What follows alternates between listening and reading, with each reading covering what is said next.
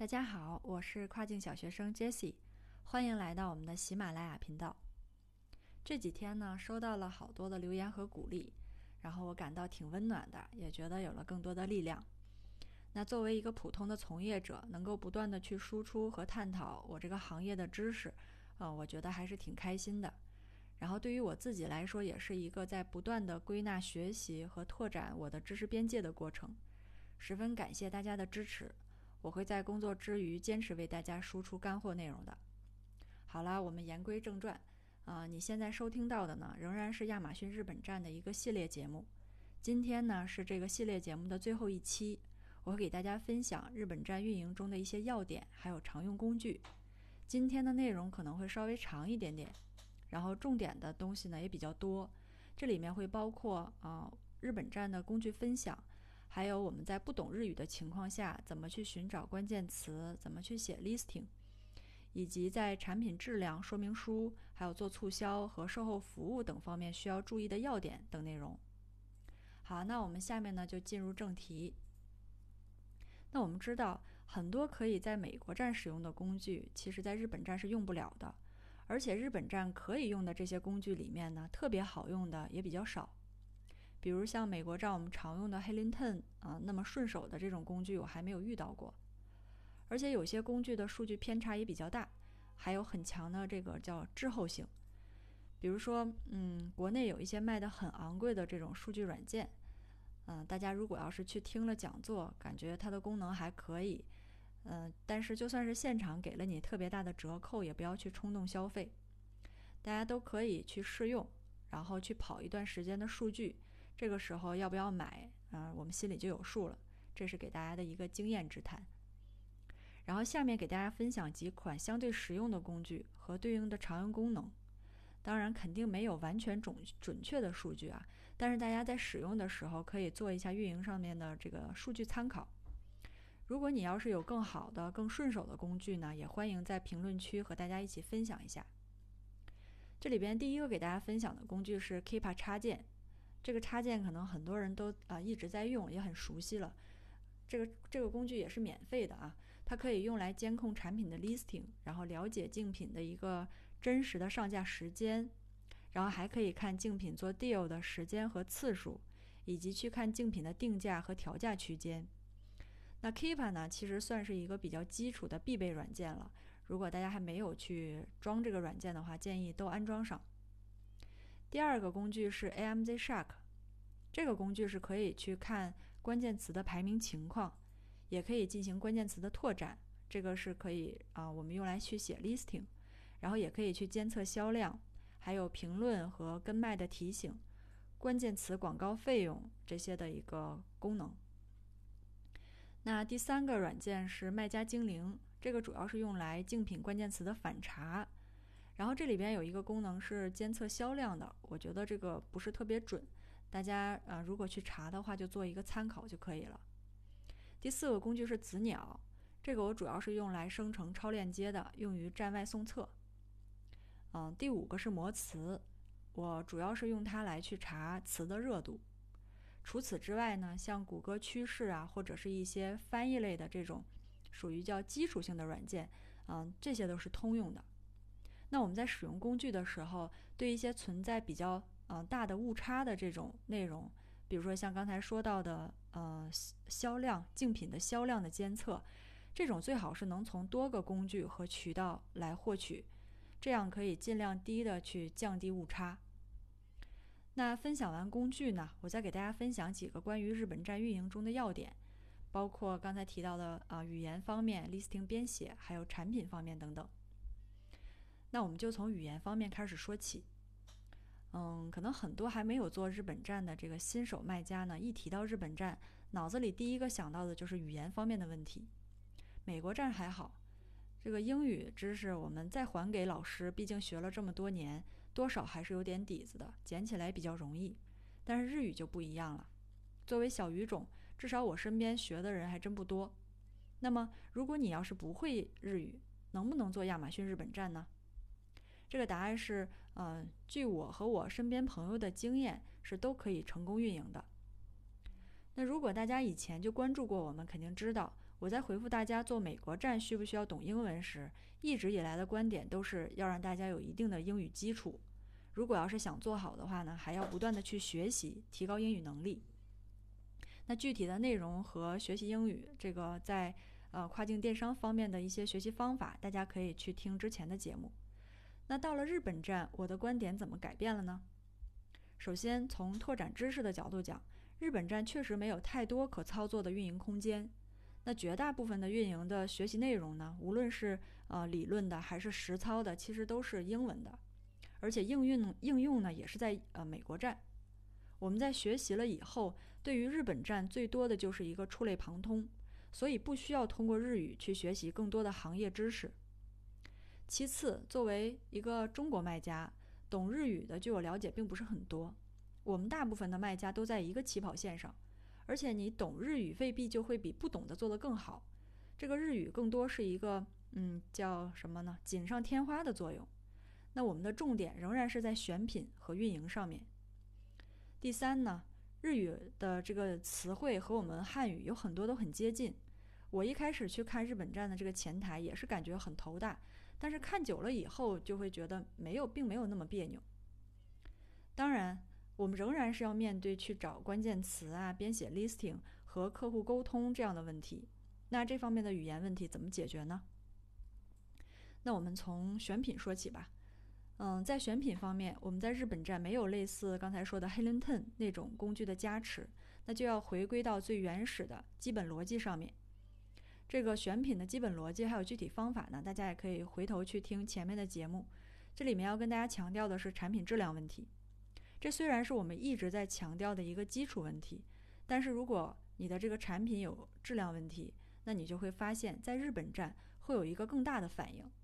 所以我们在质检的时候一定要注意啊，尽量每一批货我们都要自己去质检，特别是那种带附件的还有赠品的这种产品。一定要自己去检查每件产品里面到底有没有落下的部分，如果要是有瑕疵品，也一定要挑出来。那除了产品的质量、包装，还有你的品牌名也要用心。这里面还要强调的一个内容就是说明书。首先，你美国站的英文的说明书在这里是一定不能用的。嗯，如果你在这个日本的产品里面放了一个英文的说明书，那你拿到差评的概率是相当高的。如果说你现在没有这个日文版的说明书，厂家呢也说给你提供不了，那我们自己就去找这个本土翻译，翻译一版日文的。当时我的一款产品就特意做了一个日文版的说明书，然后呢在排版上也做了一点点的改动，嗯，效果还是挺好的。然后我们在这个说明书里面也要注意语义和语法的问题。总之呢，你的这个在日本站上做的这个产品，尽量内容呢都是日文。呃，全日文标识的，这样也可以体现出我们的一个专业性。OK，那选择到了合适的产品，这个时候我们就要通过工具找到不同的日语关键词，然后再把这些关键词拿到前台去反复的认证，确认一下这些关键词到底指向的是不是我们的产品。然后呢，再把这些关键词按照热度的高低，好好记录到这个产品呃这个产品的关键词的词库里面。然后在旁边再注释好你的这个中文的意思。我们在写 listing 的时候，一边要参考竞品的 listing，一边呢也要去根据你的产品特征和痛点去写。这个就按照我们之前教给大家呃怎么去写一条优秀的 listing 的方法，一步一步去操作就可以了。这里边主要是我们要先把中文的意思先编辑好，然后呢再把这些日语的关键词，就刚才说。统计到词库里的这些关键词编入到中文 listing 里面，然后再做做一些重点的标记。这样是干嘛呢？主要是要告诉未来给我们去翻译这条 listing 的人，啊，我的这个词相关的这个词一定要用我标记的这个日语单词，因为同样的一个词会有很多的表达方式，如果你不跟他表述的非常明确。他可不知道我们要埋的关键词长什么样子，然后他在翻译的时候就会放飞自我。如果我们把这些词都埋好了以后呢，就可以去找翻译了。这里边，嗯，建议大家一定要去找日本的母语翻译。为什么要强调母语呢？因为我之前吃过这个亏。国内的翻译在语义和语法上面和本土的这个日本用语有很大的差距。如果说我们的这个这条 listing，呃，差别和它这个本土的差别太大，会被好多的日本买家 diss，甚至他会把这个内容写在评论里面。我们去找母语翻译，嗯，要么的话就可以在 Fiverr 上面去找，这个上面的兼职的人呢，我们需要用英文去跟他去沟通，然后他会有一些明码的标价。当然，如果你要是有朋友介绍，就更好了。那好，listing 的问题解决以后呢，日语上面还要面对的问题就是和客户的沟通、编写 Q&A，还有我们可能会去编写一些自己的这个 review。如果可以的话，尽量将这些内容也通过本土的翻译去完成，特别是 review，就是我刚才也说过了，嗯，有可能会给我们留一条差评，对吧？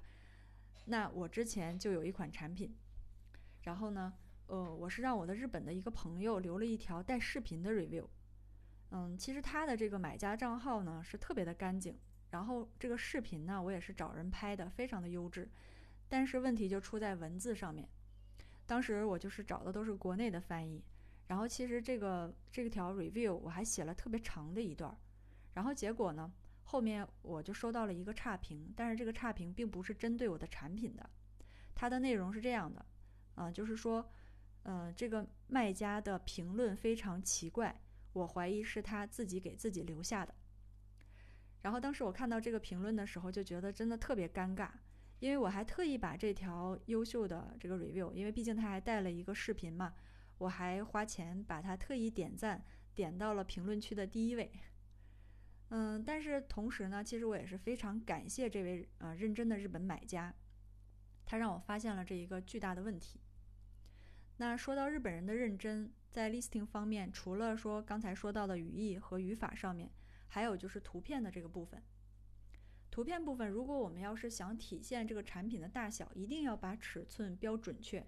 他们在这个方面也是非常较真儿的。同时呢，最好是加上一个参照物。嗯，图片的这个形式呢，相较于美国站买家的那种热情奔放，日本站的图片尽量做成那种性冷淡的风格，简洁大方，然后颜色也不要太过于鲜艳。好了，呃，关于语言方面，我们刚才说了很多。然后也引出了 listing 的一些运营内容。那我们接下来再说一下其他的注意事项。嗯，和其他的站点一样，我们也都需要去掌握运营的节奏。在没有更多运营方法的情况下呢，将已有的方法一定要操作到位。然后一旦要是有了任何的这个 deal 的机会，建议大家一定要抓住。这里需要注意的是，前期的售价不要标的特别低，否则的，嗯，有了 deal 的这个机会呢，你可能还不敢去上。因为，嗯，一上的话可能会亏很多的钱。但是尽管如此，如果我们要是在这个冲排名的阶段，即使是亏钱，也要尽量把握住促销的机会。毕竟我们去这样去促销，还是比直接白送要划算很多。那最后呢，尽量和你的招商经理要处理好关系，有的时候你会得到一个意想不到的机会。然后，嗯，最好也要和一些其他的卖家多沟通，这个交流经验。一定要多学习，少走弯路。嗯，这个弯路啊，都是白花花的银子。然后最后呢，最后的最后再说一下你的售后服务问题。那通过我们几期节目，还有刚才所讲的内容，我们对日本的买家基本上也有了一定的了解。所以在沟通方面，除了良好的沟通态度呢，尽量还是要做到及时、专业。其实及时、专业、态度好，基本上是对任何一个站点都是通用的。那在我们确定了走精细化运营的这条道路的时候，就要不断的去养成这些良好的习惯。好啦，呃，关于日本站工具和运营方面呢，今天就分享这么多。如果你要是仍然有任何疑问，欢迎给我留言探讨。感谢大家的收听，我们下期再见。